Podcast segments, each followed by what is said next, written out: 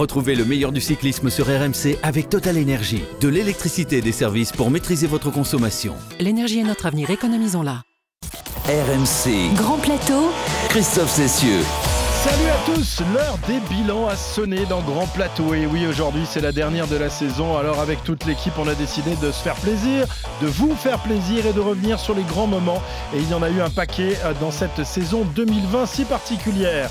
De la victoire euh, surprise de Pogacar sur le Tour au titre de champion du monde de Julien en passant par un Tour des Flandres renversant et un Liège bastonniège de toute beauté difficile de choisir. C'est pourtant la mission qui a été confiée à Cyril Guimard qui est à la fois notre druide et notre conscience dans Grand Plateau. Salut Cyril. Oui, bonjour, salut euh, et merci pour la conscience. hein. Parce que 2020 sera bretonne ou ne sera pas. Pierre-Yves Leroux est également de la partie aujourd'hui. Lui qui aura comme mission de nous trouver la meilleure galette saucisse de Brest au départ du prochain Tour de France. Salut Pierre-Yves. Ah, salut Christophe, salut Cyril. Voilà un beau défi, je le prends. Et puis les galettes saucisses lui sont interdites s'il veut un jour espérer grimper le Ventoux ou l'Alpe d'Huez. Pierre Amiche, roi de la poussette et de la rétro-poussette est dans la place. Salut Pierrot. Bonjour, je suis en période de sèche là. Saucisse sèche. Ça se voit. Dans ce dernier grand plateau, nous recevrons également dans quelques instants un jeune coureur français appelé à un très bel avenir, Aurélien Paré-Peintre, 16e et premier français du dernier Giro. Il sera avec nous pour évoquer 2020 et surtout 2021, car oui, la saison qui s'annonce sera sans doute aussi trépidante que celle qui s'achève. Messieurs, petit four et champagne au programme aujourd'hui, c'est la tradition pour une dernière étape qui débute tout de suite. 45 secondes maintenant. Si Primoz Roglic arrive avant 45 secondes, euh, Primoz Roglic remportera la Vuelta pour la deuxième fois consécutive. Le sprint est lancé, Dylan Groenewegen et Fabio Jakobsen se disputent la victoire d'étape pour l'empêcher de passer. Le premier des deux écarte le coude et envoie son compatriote dans les barrières. Une chute d'une violence effroyable à plus de 80 km/h. Groenewegen est immédiatement exclu de la course. Jakobsen, dans un état grave, est intubé, placé dans le coma, puis opéré. Mathieu Van Der Poel's gonna do it! Mathieu Van Der Poel! This is incredible! Seen anything like this in my life! Dale Gegenhardt is not going to win the stage. That's going to go to his teammate. He's screaming his way to the finish line here. Avec Primoz Roglic, Julien Alaphilippe, est-ce qu'il va réussir à garder les devants? Il y a une vague, Julien Alaphilippe, il va le faire. Allez, Julien, oui Primoz Roglic est revenu sur la droite. Regardez sur la droite au passage de ce pont, Evenepoel qui est tombé, Evenepoel qui a basculé euh, dans ce pont. Oh là là mon Dieu Oh non pas une image comme ça, c'est pas possible. Alaphilippe, Van Aert, side by side and crossing the line together. Van Aert with his arms in the air. Van Aert takes it, we think. We'll have to have a look at the finish, but I think Voilà, incroyable année 2020, le, peloton qui a su s'immiscer dans les rares moments de, liberté autorisés pour nous livrer un cru dont tout le monde se souviendra sans doute. C'est vrai que lorsqu'à la sortie du printemps, on a vu le, programme revu et, corrigé par les organisateurs du cyclisme mondial, on s'est dit, Cyril, que ça allait quand même nous réserver un spectacle étonnant. On ne savait pas vraiment à quoi s'attendre finalement. hein. Ah, le plus, c'est totalement évident puisque nous étions dans quelque chose de totalement, euh, totalement euh, inédit. Et puis, euh, bah, ce que l'on peut, euh, ce que l'on peut retenir de de la capacité qu'ont eu les différentes instances de faire en sorte qu'on ait effectivement un, calendrier à peu près, euh, à peu près potable. Et puis, euh, moi, ce que j'ai noté, c'est c'est cette formidable solidarité pour que que, cette, euh, que, que ce calendrier ait lieu, que ce soit sur le plan français avec la Ligue, avec Marc Madio, avec ASO, avec la FFC, et puis l'ensemble des grands organisateurs sur le plan mondial, euh, je crois qu'il faut souligner cette euh, solidarité. euh, qui a permis et qui va sans doute permettre à un certain nombre de grandes épreuves d'assurer leur pérennité pour l'année prochaine. J'aurais aimé qu'il y ait la même solidarité pour le cyclocross en France. Malheureusement, on les a interdits, les épreuves de cyclocross. Bon, c'est vrai, moi aussi, je, suis d'accord avec toi, Cyril. Ce qui m'a marqué, c'est vraiment la faculté d'adaptation des, organisateurs, des instances, des coureurs aussi. Euh, commençons peut-être par les organisateurs qui ne se sont pas affolés, Pierre-Yves, qui ont pris leur temps, qui ont su définir les priorités en accent tout sur le tour, par exemple. Dans d'autres disciplines, tout est parti à volo, hein, suivez mon, mon regard, pas dans le vélo. Il y a eu une part de chance aussi, finalement, ce mois de septembre, c'était le meilleur créneau pour le tour. Mais il n'y a pas eu que de la chance. On a, on a vraiment senti quand même une solidarité et une faculté d'adaptation incroyable. Ouais, bah, il a fallu être euh, solide parce que c'était une période quand même euh, très compliquée. Euh, moi, ce qui m'a marqué quand même, c'est que ces, ces, organisateurs, ils ont été prudents à chaque fois, mais ils ont tenu la marée. ce, qui est, ce qui est frappant, c'est de voir des équipes et des organisations quand même immenses sur les tours. On, faisait 600 tests et voir si peu de tests mm. positifs, c'est une soixantaine, je crois. Mis seulement. à part le patron, tout le monde, tout le monde est, négatif. Non, mais c'est ça, a été vraiment euh, très surprenant. Et, quand on voit ce qui se passe dans le football, où il y a des, dizaines et des dizaines de cas, par exemple, c'est euh, vraiment impressionnant ce qui a été fait effectivement euh, pendant cette saison. Moi, ce que je vais retenir, c'est quand même l'orgie de vélo qui, a fait plaisir à voir. Parce que la saison ramassée sur presque 4 mois, bah, c'était magnifique. Bon, c'était un petit peu pénible à suivre, hein, parce que quand même le vélo, qu'il y a 4 courses dans la même journée. oui, et puis pas que des courses de pimpin. Que je non, c'est ça, c'est que, des courses, hein. de cador. Donc on va pas bouder notre plaisir. C'était formidable d'avoir une saison, même si elle était ramassée. en fait, la conséquence, c'est qu'on oublie presque qu'il s'est passé des choses avant le mois de mai. C'est-à-dire que tu as raison, qu'il y a eu une première partie de saison, qu'il y a eu un Paris-Nice, exactement, et qu'il y a eu des blessés, qu'il y a eu des chutes, qu'il y a eu des grandes performances françaises ou pas. Et, en fait, on a presque vécu deux saisons en une saison, donc c'était quand même assez chouette. Moi, j'ai bien aimé. Ouais, ouais. Finalement, on se dit que pourquoi pas reproduire la, même saison la saison prochaine. Alors difficile évidemment de, tout retracer. Avec toi, Pierre-Yves, on va quand même euh, essayer d'aller à l'essentiel et à ces quelques moments forts euh, qui ont donc balisé euh, la saison 2020. Oui, eh bien écoute, 101, tiens, ça sera le chiffre. C'est pas les Dalmatiens, hein, c'est bien le nombre de jours de course de l'été 2020. Et pourtant, euh, on le disait à l'instant, on y a cru en janvier, février avec une saison qui a débuté en Australie, comme de coutume, une fin d'hiver où brillaient euh, des Richie Porte, Sivakov, Adam Yates ou un certain, tiens, Tadej Pogacar. Et puis, la page s'est refermée sur les hauteurs de Val-de-Blore, dans une ultime étape d'un Paris-Nice euh, encapuchonné dans une bulle sanitaire, bercée de masques, de gestes barrières, de tests PCR qui allait devenir notre quotidien. Et puis, et puis, il y a donc eu cette saison si particulière, donc du 1er août au 8 novembre, 17 épreuves World Tour ramassées en 101 jours de course. Pas de Paris-Roubaix, pas de Tour de Suisse ou de Classique Saint-Sébastien, mais nous avons vu la confirmation d'une jeune génération prête à tout casser. Dans les huit premiers jours d'août, Wood van Aert a ramassé euh, Strade Bianche et Milan-San Remo. Pogacar ensuite a soufflé le Tour de France à Roglic qui s'est consolé avec la Vuelta. Et puis Tao Gegenhardt, puisque c'est comme ça qu'il faut dire, s'est imposé sur le Giro. Sans oublier sur les classiques, bah, Mathieu Van Der Poel sur, les tours de, sur le Tour de Flandre et Marc Hirschi sur la Flèche Wallonne. Et pour les Français, il y a eu Godul espagnol, les 12 victoires d'Arnaud Desmar, mais surtout, surtout, le jour eh de gloire est arrivé, le 27 septembre, 23 ans après Laurent Brochard sur les routes accidentées de l'Italie. Julien Alaphilippe est devenu champion du monde et il nous a fait chavirer, oublier, rêver d'une prochaine saison où la tunique arc-en-ciel pourrait se présenter de février à octobre sans contrainte, sans masque, sans bulle sanitaire. Hmm. Car comme disait Victor Hugo, mon cher Christophe, le bonheur est parfois caché dans l'inconnu. Oh ben là, on a des lettres. Alors, oh, c'est beau, hein. on Ça remonte le niveau. là, c'est incroyable quand même. Alors finalement, euh, tous les monuments, euh, comme, comme le disait euh, Pierre-Yves, ont été respectés, sauf peut-être Paris-Roubaix, évidemment. du coup, avec ce programme ramassé, le, grand public s'est intéressé peut-être plus que d'habitude au, vélo. Est-ce que cela, Cyril, doit donner à réfléchir pour éventuellement modifier le programme? Peut-être pas de manière aussi catégorique que cette année, mais le, modifier quelque peu. Est-ce que tu as un avis là-dessus? Est-ce que tu penses que c'est une bonne idée ou non? Ah, ça, on m'a déjà reproché d'avoir des avis sur tout. ça, c'est sûr. euh, voire en plus des avis tranchés. Euh, s'il y a une personne qui écoute, elle saura de qui je parle. Euh, oui, je pense qu'il faut avoir une, une vraie réflexion sur la construction du calendrier et surtout sur la concentration des mêmes types d'épreuves à la même période. Il y a vraiment une concentration absolument euh, énorme. Et là, je crois qu'on peut réfléchir à ça. Si vous partez, par exemple, du Het Newsblad euh, à Liège-Bastogne-Liège, euh, vous n'avez que des courses pratiquement d'un jour. Et surtout, vous avez quatre des cinq monuments entre Milan-San Remo et Liège-Bastogne-Liège, c'est-à-dire en cinq semaines. Alors, est-ce que ces épreuves euh, devrait être réparti sur l'ensemble de, l'année. Moi, je pense que oui, il y a trop d'épreuves d'un jour, parce que bon, là, je parle des, des, des, des, grands, des grands, monuments, mais derrière, si vous ajoutez euh, bon, le Newsblad, je l'ai dit, euh, le E3, Ganvelvelgem, l'Amstel, la Flèche Wallonne, l'Estrade Bianche, et je dois en oublier deux ou trois, ça me paraît être trop concentrés au même endroit. En plus, au même endroit, la plupart, l'Estrade Bianche, non, mais la plupart Oui, sont tout en au- dans le Belgique. nord de la France ou la Belgique. Euh, c'est- ouais. en Belgique, Amstel, euh, Hollande et Paris-Roubaix à la frontière belge. Oui, mais ça diminue euh, les coûts aussi euh, pour les équipes de ne pas avoir à trop se déplacer. Oh, attendez, c'est pas ça le problème. hein, Le problème des coûts. Puis tu changes Euh, les noms, la Primavera, euh, la classique des feuilles mortes. Si tu, si tu changes le, dans le calendrier, il Ah ouais. faut changer les noms. quoi. Si tu fais Milan-San Remo en automne, ça va être, Ça- ça va être compliqué. Euh, Je sais pas comment on dit l'automne en italien, mais il va falloir trouver, hein, Cyril. Euh, euh, oui, il va falloir trouver des feuilles mortes. Mais euh, c'est vrai que non, le, le- le coût de déplacement des, des- des équipes, elle, est, elle, est, elle est globale dans un budget et c'est pas ça qui. euh, J'ai presque envie de dire une course tous les trois jours, ça coûte plus cher qu'une course à étapes. hein.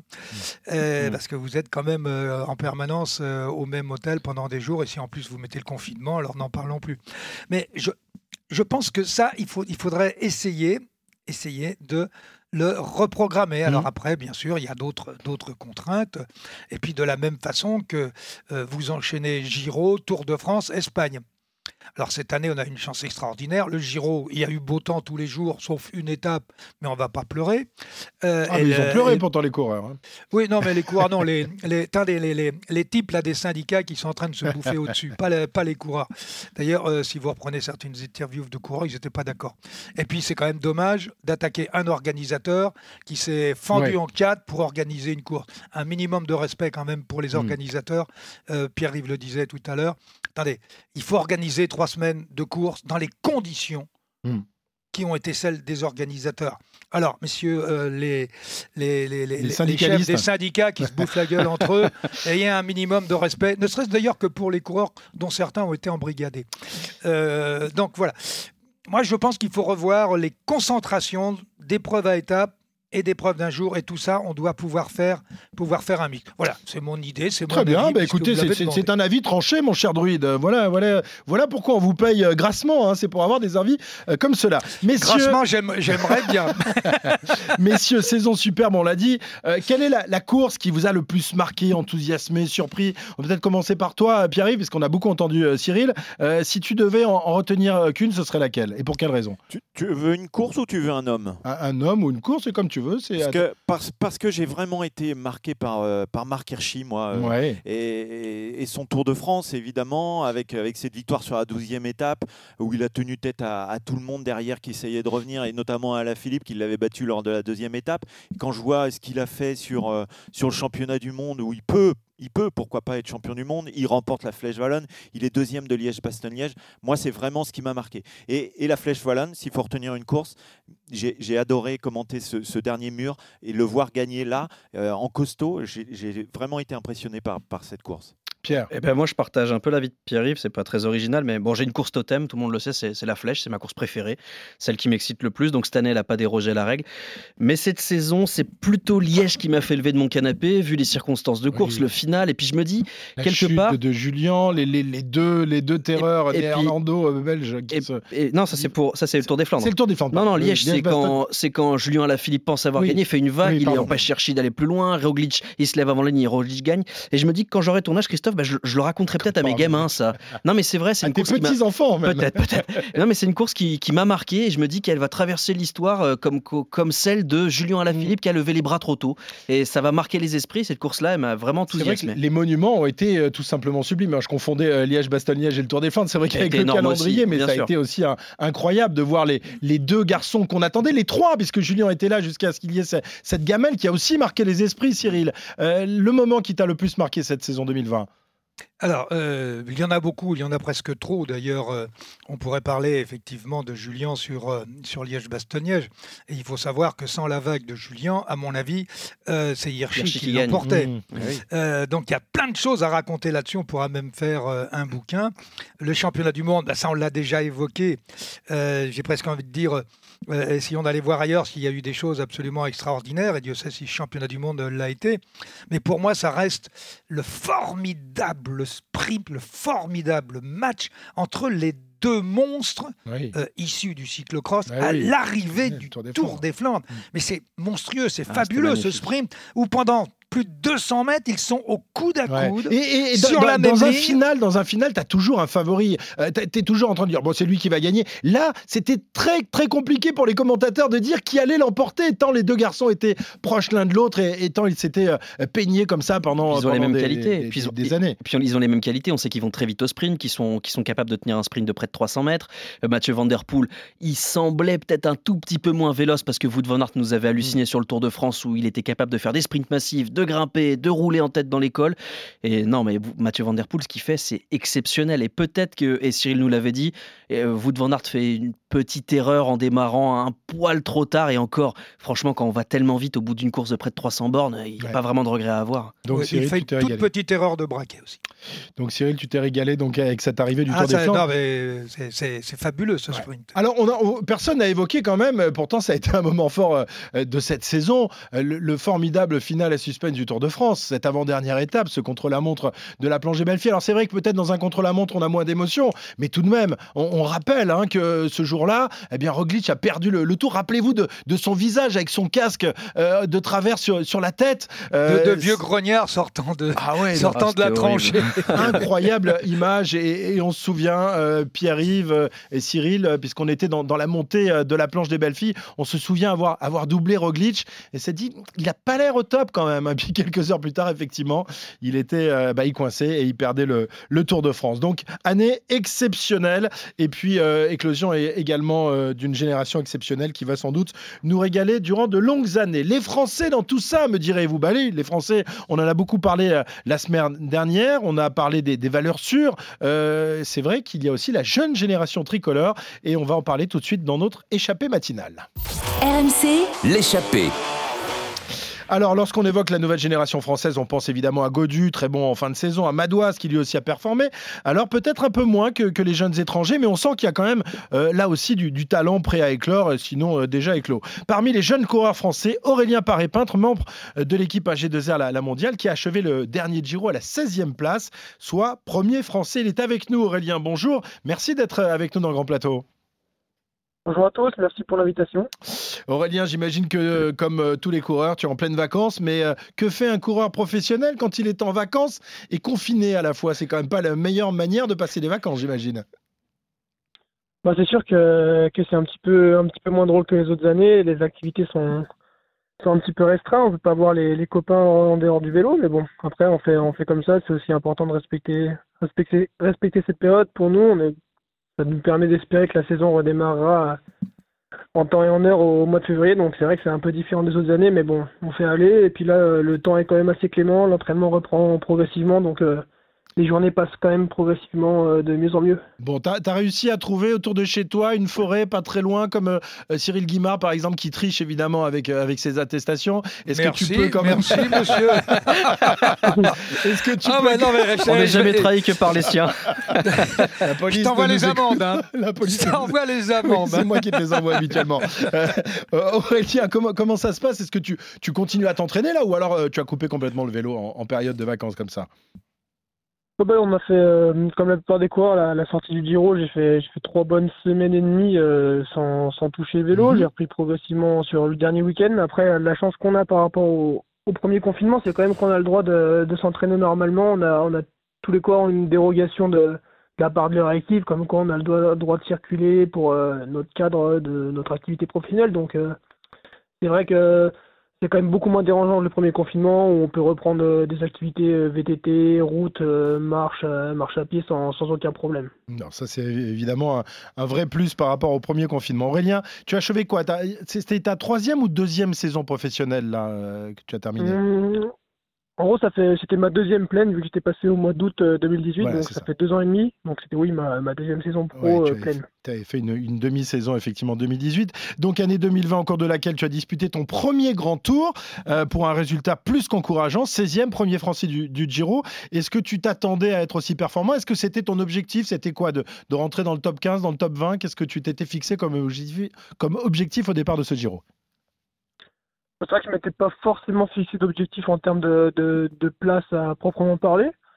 Après, voilà, c'est vrai que je suis assez satisfait de rentrer dans les 20 premiers. Après, comme j'ai dit à pas mal aussi euh, à la sortie du Giro, c'est vrai qu'une 16e place, c'est joli, c'est bien, mais il faut j'ai aussi comparer les, des temps qu'il y a encore qui me séparent du, du top Ouais. 10. C'est quoi, 45 minutes à peu près?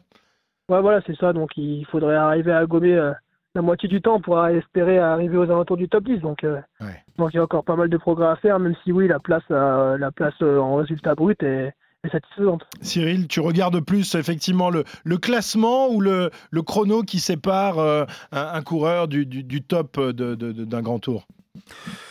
Oh, je vais peut-être te surprendre, Christophe, ça ne sera pas la, première fois, euh, ni l'un ni l'autre. ni l'un ni l'autre.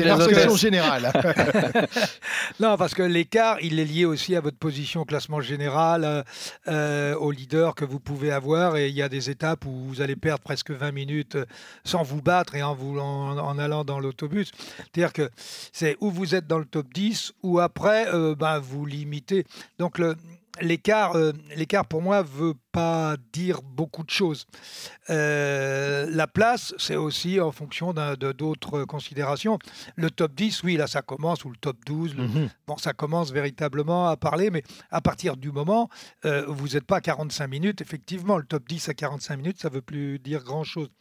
Non, moi ce que j'ai pu remarquer... Oui, parce que tu commentais le Giro, on le rappelle. Donc tu as commenté Oui, oui. les exploits d'Aurélien. Donc, euh, euh, moi, ce que je peux dire, c'est sa, bonne régularité, euh, présent euh, dans, les, dans les finales difficiles, même s'il lui manquait une petite dent pour accompagner. Mais moi, j'aurais aimé, par exemple, le voir sur ce, sur ce Giro. J'aurais aimé le voir peut-être un peu plus à l'offensive, compte tenu que, enfin, pour moi, bien sûr, euh, l'écart à l'arrivée et le classement général n'était pas important, mais peut-être le voir plus entreprenant sur certaines étapes. Ouais, c'est son premier, son premier grand tour, Cyril. Attends, il faut lui laisser un Bah, peu de temps. euh, oui, Aurélien, mais- t'as t'as eu envie Ça t'a- chatouillé un peu quand même Je partage, euh, je partage son point de vue. C'est un petit peu les, on va dire euh, les, les, les enseignements qu'on a tirés avec l'équipe à la, à la fin du Giro. C'est vrai que je, j'aurais aimé euh, être beaucoup plus à l'offensive, notamment sur la, sur la dernière semaine avec les, les belles grosses étapes de montagne qu'il y avait à faire. Après, c'est vrai que euh, voilà, j'ai eu un peu de mal à trouver le fil, euh, le fil des, des échappées sur la dernière semaine, mais clairement, euh, je partage le, le point de vue de Cyril où il aurait fallu que, voilà, vu ma place au classement général, profiter d'une échappée pour me mettre en, en position de gagner. Et évidemment, après, ça m'aurait permis de gratter du, du temps au classement général, mais évidemment, c'était c'était mon souhait de la dernière semaine que j'ai pas réussi à réaliser, donc c'est un petit peu le. pas le, Il le fallait, point il fallait tenter une Nance mais- Peters. Ouais, exactement. C'est sûr qu'il fallait tenter. Après, on... étaient, étaient difficiles à prendre. J'ai pas vraiment réussi à trouver le, le- le bon filon pour, euh, pour aller dedans, mais ouais, c'est vrai que ça aurait été vraiment intéressant de pouvoir se mettre en position de gagner, même si évidemment toutes les échappées ne sont pas allées au bout euh, la dernière semaine, mais pour espérer une victoire, fallait, euh, fallait se glisser dans, dans, dans une d'entre elles, quoi. Qui ne tente rien à rien. Euh, Pierre-Yves a une question pour, pour Aurélien, je crois. Bah oui, parce que dans les belles performances de la saison euh, d'Aurélien, il y a le Tour de la Provence et notamment la troisième étape avec euh, une arrivée au Chalet Renard, euh, 11e place derrière des Quintana, des Hugh Carty, euh, des Pinot et, et, et Godu. Est-ce qu'on se donne rendez-vous le mercredi 7 juillet sur l'étape Sorgue-Malocène, euh, Aurélien? Je sais pas, il y a encore, du chemin, à faire, mais c'est vrai que on va dire que ça a été un petit peu lancé ma saison là au Tour de la Provence. Ça m'a permis de prendre confiance en moi sur cette euh, montée difficile. Donc euh, c'est vrai que ça a été un point un petit peu révélateur, euh, déclencheur de, ma saison. Après voilà, concernant l'étape du, du Tour de France, ça sera encore à, un autre niveau et dans un petit moment, mais c'est sûr que j'espère pouvoir, pouvoir remonter le chalet Renard d'ici là. Et je crois qu'en plus il est de nouveau au Tour de la Provence, donc Oui. euh, j'aurai deux chances de pouvoir le refaire. Bon, il faudra pour cela être sélectionné pour le Tour de France. T'es pas passé loin, t'es pas passé loin cette année. Tu étais dans la présélection avant que Vincent Lavenu finalement de- décide de, de ne pas te, te retenir. Euh, J'imagine que quand on est français, quand on est euh, originaire de, de Haute-Savoie, comme ça, être privé du gâteau, de la cerise sur le gâteau au dernier moment, ça doit être très très frustrant. hein. Ouais, ouais, c'était un- c'est vrai que sur le coup, c'était une décision. Après, euh, la saison se serait déroulée normalement. J'aurais, je- avec le confinement, les, les- on va dire que les, les sélections ont été remaniées. Donc, j'ai plus Mhm. entré dans la présélection du tour. Ouais. Oui, parce qu'on rappelle aurait- que Romain Bardet, dans un premier temps, devait s'aligner sur le, le Giro, et puis avec euh, le, le chamboulement, il a décidé de partir sur le Tour. Tu penses que c'est sa décision justement de se rabattre sur le Tour qui t'a privé de, de ce Tour de France? Non, non, je pense que voilà, euh, si la saison aurait eu lieu normalement, j'aurais, j'aurais fait le Giro. C'était le plan initial. D'accord. Voilà, avec mes résultats du début de saison, euh, l'équipe a, à recentrer, euh, on va dire recentrer les calendriers de chacun. Elle m'a- elle m'avait mis dans la présélection du tour avec notamment mon bon Paris-Nice, mon bon tour de la Provence. Mhm. Donc c'est vrai qu'une fois que j'ai été rentré dans la présélection, j'étais motivé. Voilà, c'est sûr que sur le mois d'août, mes, résultats, ils n'étaient pas du tout à, à la hauteur, euh, à la hauteur pour participer à un événement comme le Tour de France. Donc forcément déçu, mais voilà, ça joué euh, sportivement sur la, la forme du moment et euh, sur ce coup-là, il n'y avait aucun regret quoi.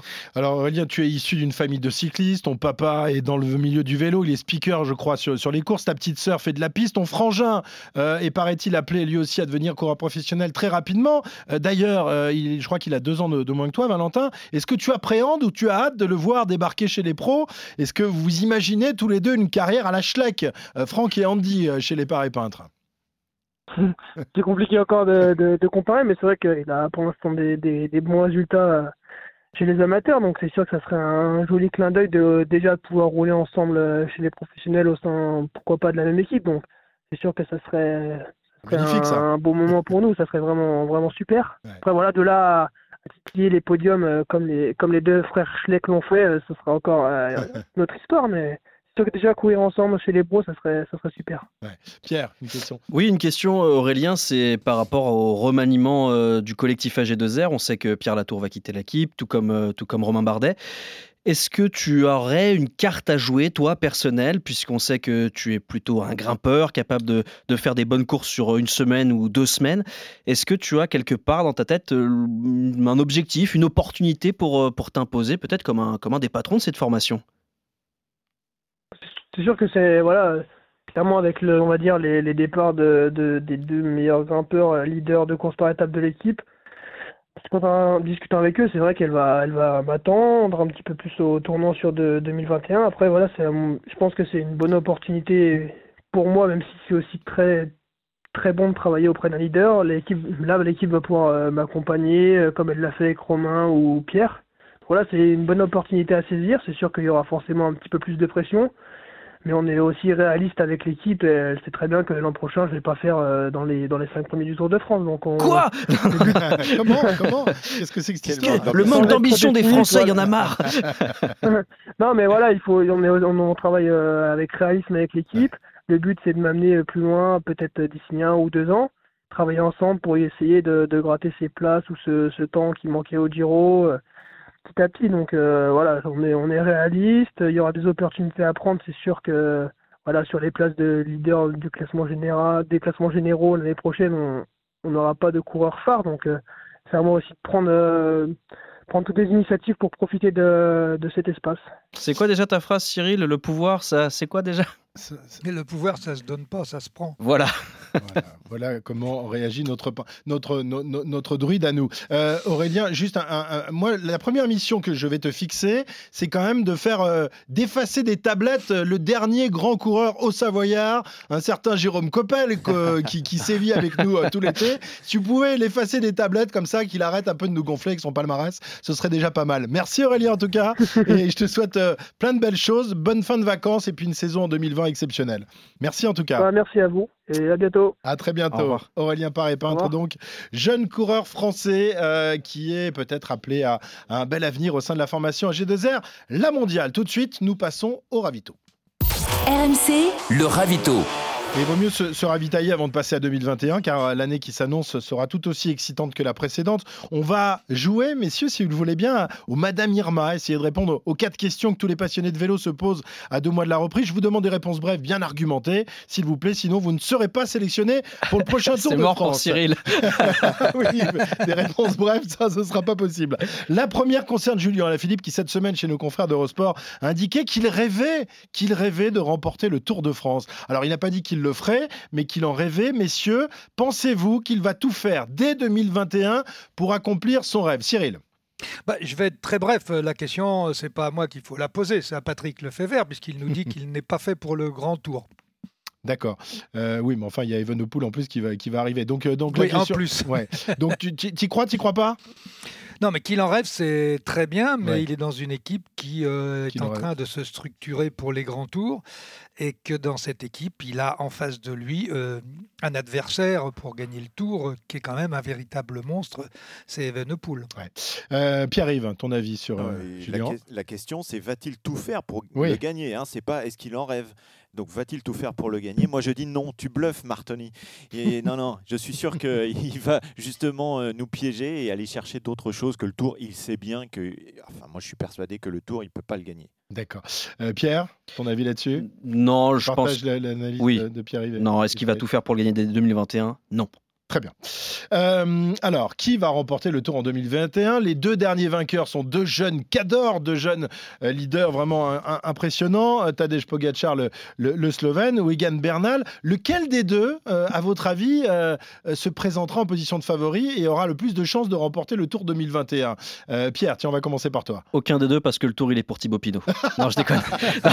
non, mais aucun des deux, c'est c'est trop dur. Et puis je pense que malgré tout, il y a des formations qui vont être super armées. Et je suis pas convaincu que Pogacar puisse faire un miracle deux années de suite. D'accord, mais Bernal, euh, ce sera quand même le leader de la formation Ineos. Ah bah ça dépend de Garen Thomas. Ça, ça dépend de Garen Thomas. euh, si- si t'en parles. Oh, c'est pas moi ce que tu là, il- Goguenard. Là, il y a 15 jours, il nous disait que Christopher euh, Chris Froome, il- allait peut-être remporter le Tour de France. Il aura une euh, carte à jouer. Vous rigolez, vous rigolez, j'ai mis 15 balles.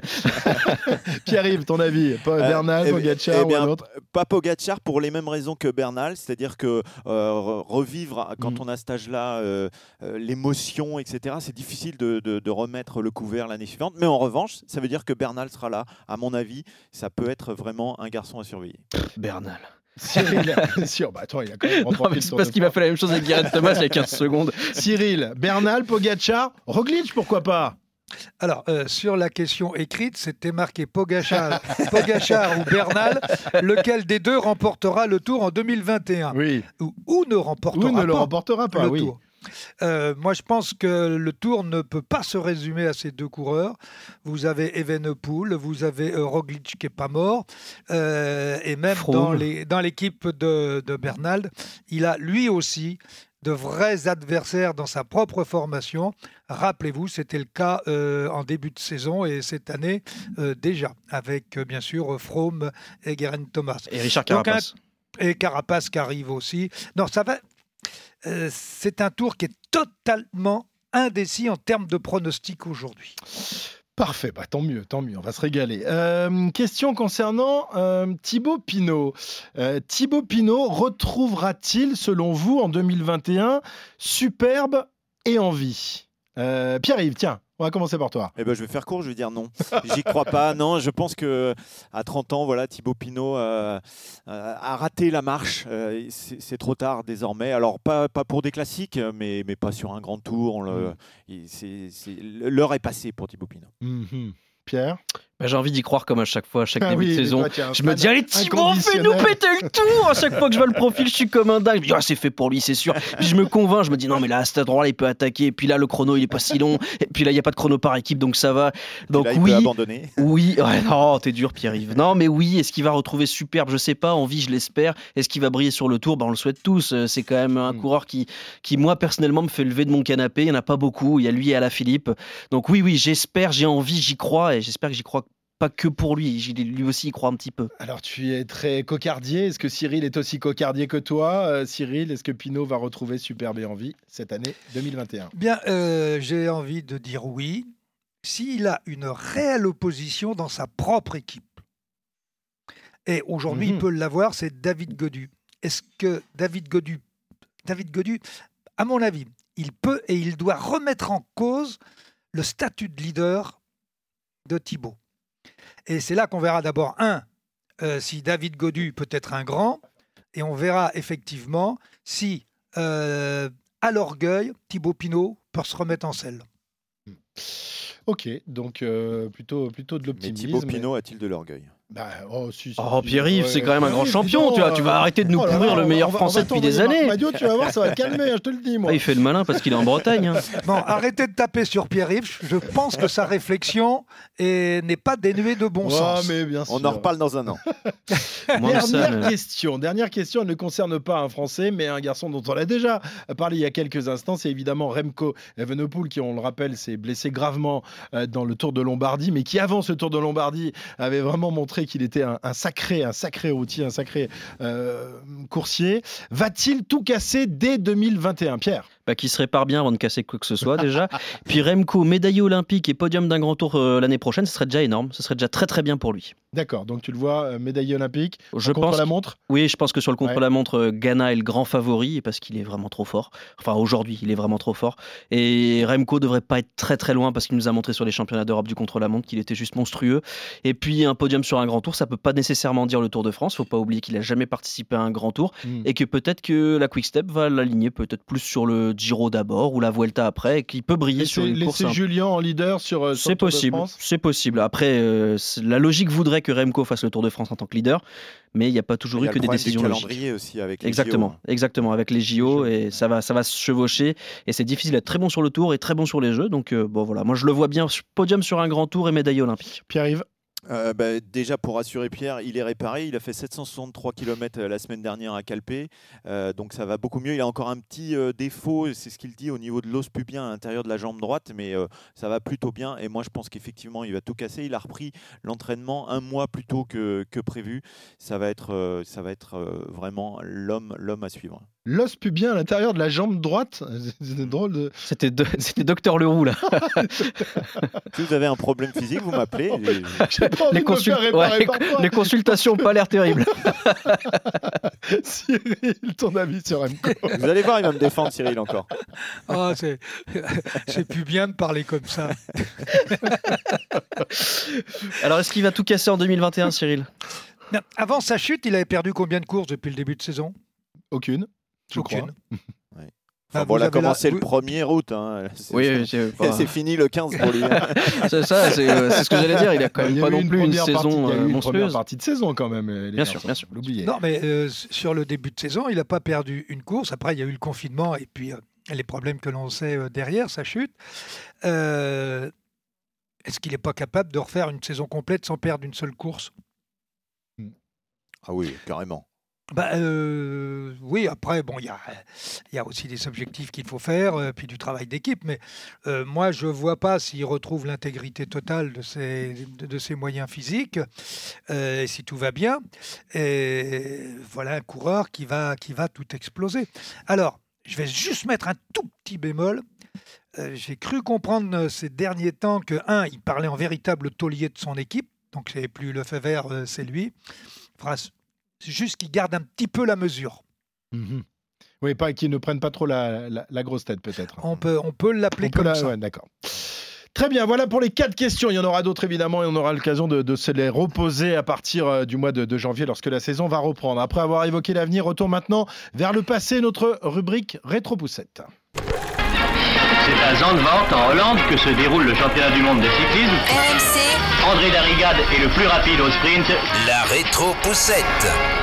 Alors aujourd'hui, Pierrot, tu ne vas pas nous rappeler les, les grandes et belles pages de l'histoire du cyclisme. Non, cette Non. histoire, elle a été revisitée cette semaine par Johan Brunel, l'ancien directeur sportif de, de l'US Postal, et d'un certain Lance Armstrong. Euh, Brunel, qui, euh, tout comme son poulain, a été exclu euh, à vie du, du monde cycliste, qui ne l'empêche pas de la ramener régulièrement et parfois de, de remettre à sa sauce cette époque si particulière. On va même carrément dire réécrire l'histoire. hein. Les années passent, les gens changent, mais pas tous. Et cette semaine, le toujours aussi sympathique Johan Brunel a une fois n'est pas coutume défendu son bilan et celui de son poulain, Lance Armstrong, devenu le journaliste euh, devant le journaliste d'Eurosport, une interview euh, stupéfiante. Parce que oui, tricheur avéré, condamné et suspendu à vie, l'ancien directeur sportif de la terrible US Postal ne digère toujours pas.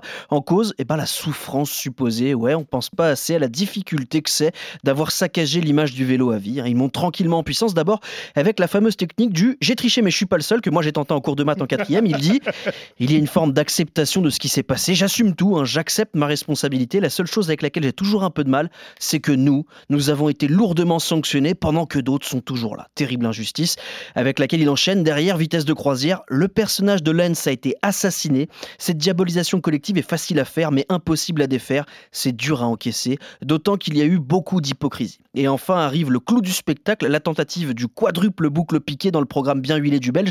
Il, dit, hein, dopage ou pas, dans toute l'histoire du cyclisme, chaque grand champion a toujours été le meilleur de sa génération. Lance ne déroge pas à la règle. Dites-moi ce qui a changé dans le cyclisme avant et après lui. Rien. C'est osé, mais ça passerait presque. Et puis c'est la faute de Carr parce qu'il dit L'USADA a dit que c'était le plus grand système de dopage de l'histoire du sport. C'est nul à chier de dire ça. Bon, pas toujours très classe. Et il ajoute, et on a envie de le croire hein, parce que c'est un gars honnête, encore une fois, Lance n'a pas fait plus que les autres. Je dirais même qu'il a fait plutôt moins, notamment par rapport aux coureurs qui ont été pris dans l'opération Puerto, les Maillots, Basso, Ulrich, etc.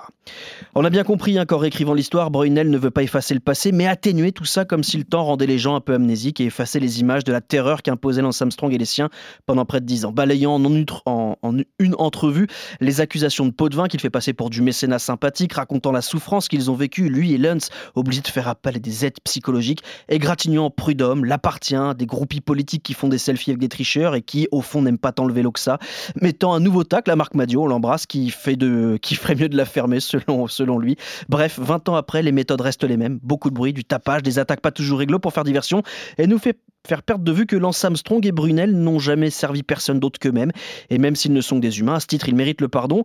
L'interview, en revanche, se termine par ces mots de l'ex-patron Je n'oublie rien. Rassure-toi, Johan, nous non plus. Merci, Pierrot, pour euh, ce portrait au vitriol de, l'interview donc accordée par Johan Brunel à nos confrères d'Eurosport. Euh, Cyril, euh, on n'a pas le temps, évidemment, de revenir sur toutes les déclarations de, Brunel, il y, en a, tellement. Juste euh, cette déclaration, lorsqu'il dit dopage ou pas dans toute l'histoire du cyclisme, chaque grand champion a toujours été le meilleur de sa génération. Lance ne déroge pas à cette règle. Est-ce que tu considères Armstrong comme le champion quand même de cette génération, même s'il a triché? Mais comme il le dit, il n'y a, pas que lui. Est-ce que sans la triche, il aurait été euh, le, le, meilleur cycliste de cette génération des, années euh, du début des années 2000 alors, euh, un, il a été sanctionné, je vais dire logiquement. Il a raison de dire il y en a d'autres qui ont autant triché et qui ne l'ont pas été. Ça, c'est une, une, réalité, mais c'est vrai dans tous les compartiments de dans tous les compartiments de la vie. Alors, une chose est certaine, c'est que le potentiel le potentiel de Armstrong. Tu l'avais, tu l'avais vu d'ailleurs, puisque tu l'avais recruté ouais, dans, et, dans, ton équipe à l'époque. Ouais. Hein. C'était avant et sa maladie. Juste avant qu'il ne soit malheureusement victime d'un cancer. Bon. Euh, il avait le potentiel pour être un très grand champion. Déjà en triathlon, il l'avait démontré. Euh, N'oublions pas qu'il était déjà champion du monde de triathlon à 19 ans, ce qui n'est quand même pas euh, une petite affaire. Il avait le potentiel pour faire une grande carrière. Il est dommage, il est dommage euh, qu'il ait tout gâché. Alors, euh, lui et l'ensemble des gens qui ont travaillé euh, autour, le docteur Ferrari entre autres, et je crois que oui, il avait le potentiel pour être un grand champion. Deux, il a tout fait pour tout gâcher et sans doute mal conseillé. Voilà pour euh, Lance Armstrong et Johan Brunel, donc euh, ce, ce, couple diabolique qui, euh, qui effectivement. on les adore. Hein. on les adore. on les adore. Ils continuent à faire un podcast. Ils ont, ils ont, ah ouais, ouais, ouais. ouais, ils parlent de vélo. Leur, leur podcast tout va bien. Et, et ça cartonne. Très intéressant. Bah ouais, ça, c'est bien. Je comprends pas tout, mais j'essaye d'écouter de temps en temps. Non, mais c'est bien, c'est ah, intéressant. Heureusement qu'il y a Pierre-Yves pour tu faire la traduction. heureusement qu'il y a Pierre-Yves pour les traductions, parce que on est très fort dans les traductions. Je sais pas si vous avez remarqué les, les traductions de, de, de, de coureurs sur le sur le podium à l'arrivée, on est toujours très bon. Merci les garçons en tout cas. Merci Cyril, on, te laisse euh, vaquer à tes occupations hivernales euh, du côté de guerre euh, en Bretagne. En Bretagne où nous serons bientôt avec Pierre-Yves, avec vous pour le Tour de France. On se retrouve messieurs dans, quelques semaines hein, pour, pour la reprise de la saison. On a hâte de voir cette saison 2021. Merci en tout cas pour cette belle saison 2020 de, Grand Plateau. Ça a été un bonheur de travailler avec vous et j'ai hâte qu'on recommence tout ça. Je vous fais une grosse bise sur le front et à très bientôt. Retrouvez le meilleur du cyclisme sur RMC avec Total Énergie. De l'électricité et des services pour maîtriser votre consommation. L'énergie est notre avenir, économisons-la.